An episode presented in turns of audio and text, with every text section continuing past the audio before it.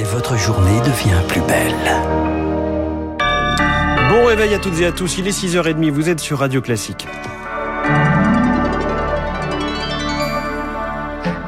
La matinale de Radio Classique avec François Geffrier. Et avec le journal de 6h30 signé Marc Tédé, Marc, toujours pas de fumée blanche du côté de l'exécutif, l'annonce de la composition du gouvernement se fait attendre. Oui, position assumée par l'exécutif. On prendra le temps qu'il faut, a dit hier la première ministre Elisabeth Borne lors de son premier déplacement sur le terrain à la rencontre d'associations qui œuvrent pour l'égalité des chances et pour l'émancipation des femmes. Elisabeth Borne qui sera ce week-end dans la sixième circonscription du Calvados où elle est candidate aux législatives.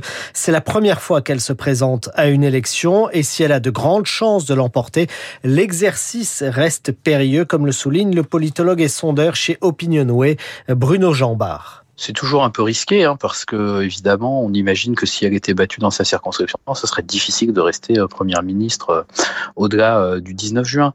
Ça va conduire à une période un peu euh, d'entre-deux euh, où elle va alterner euh, effectivement une présence sur le terrain dans sa circonscription et puis des premières annonces de mesures. Ça va permettre de la découvrir puisqu'on la connaît peu.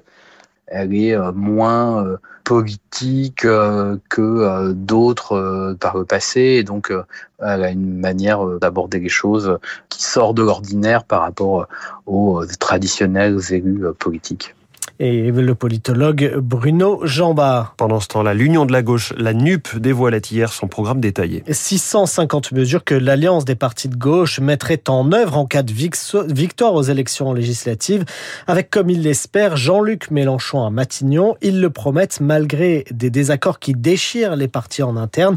Rien n'a été éludé, Lauriane Tout-le-Monde. Je veux commencer par une confession. Une confession et beaucoup de concessions pour un programme de gouvernement qui scelle l'Union de la gauche, le patron du PS, Olivier Faure. Pour laquelle nous n'avançons pas masqués.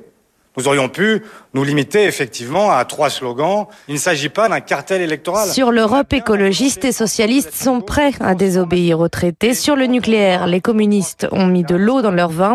Même le chef des Insoumis, Jean-Luc Mélenchon, lâche sur la sortie de l'OTAN. Je vois bien que le point de vue qui est le mien n'est pas partagé aujourd'hui. Je m'en voudrais de faire un coup de force. Nous ne demandons à personne de renoncer à ses positions. Pour éviter la cacophonie, à chacun son cheval de bataille, son thème de prédilection. Julien Bayou secrétaire national d'Europe Écologie Les Verts. Euh, je m'en voudrais de citer la devise de l'Union européenne, mais unis dans la diversité, nous voulons euh, proposer un véritable régime parlementaire. Sur 650 propositions communes, seuls 5% sont encore source de désaccord, le communiste Yann Brossa. Nous sommes d'accord sur l'essentiel. Et l'essentiel, c'est de tourner la page. Espérant la majorité à l'Assemblée, la NUP mise sur l'intervention parlementaire permanente avec un seul objectif, enfermer Emmanuel Macron dans le carcan du président symbolique. Un reportage signé Lauriane Tout le monde. Une subvention fait polémique dans les Hauts-de-France. Le Conseil régional a voté hier une aide de 170 000 euros sur trois ans à une association anti-éolienne, la fédération Stop Éolienne Hauts-de-France. Elle recevra 40 000 euros dès cette année. Voilà qui suscite la polémique, Émilie Vallès. À l'heure où l'on doit accélérer notre sortie des énergies fossiles et réduire notre dépendance énergétique, cette subvention à une association anti-éolienne est une aberration, s'agace Michel Gioria, délégué général de France Énergie Éolienne. On fait le choix d'investir de l'argent public, hein, l'argent des contribuables français, contre l'intérêt public. Ça, c'est un premier point qui pour nous est, choquant. C'est complètement un rebours et de la politique européenne et de la politique française euh, en matière de développement des énergies renouvelables et notamment de développement de, de l'éolien. On est quasiment à deux doigts de la faute historique. Au Conseil régional, on assume totalement cette subvention et on réfute tout climato-sceptisme.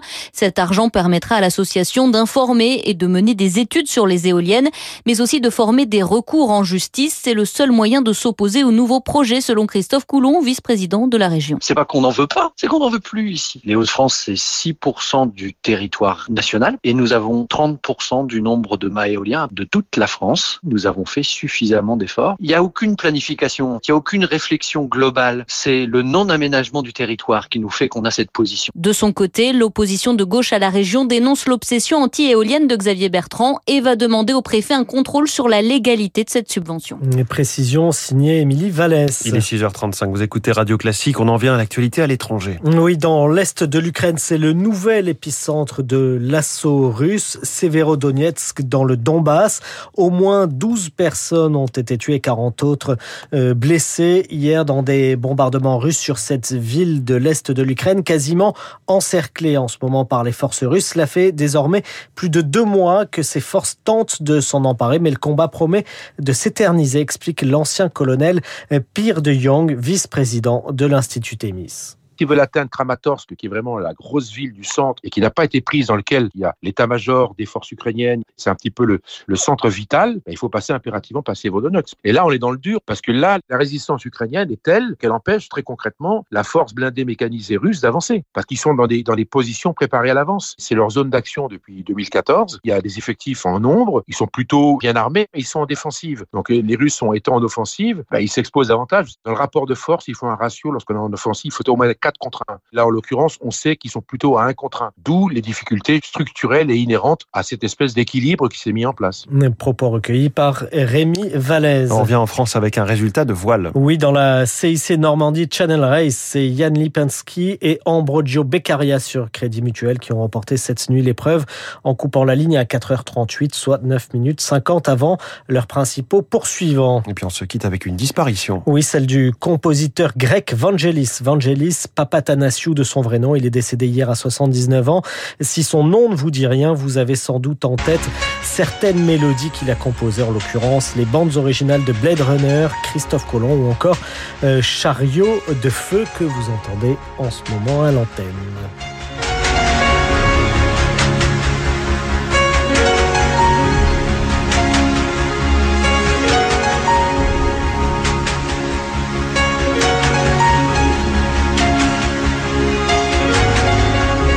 Parfois les grandes musiques de films qui a quelques notes, une mélodie toute simple, quelques touches de piano.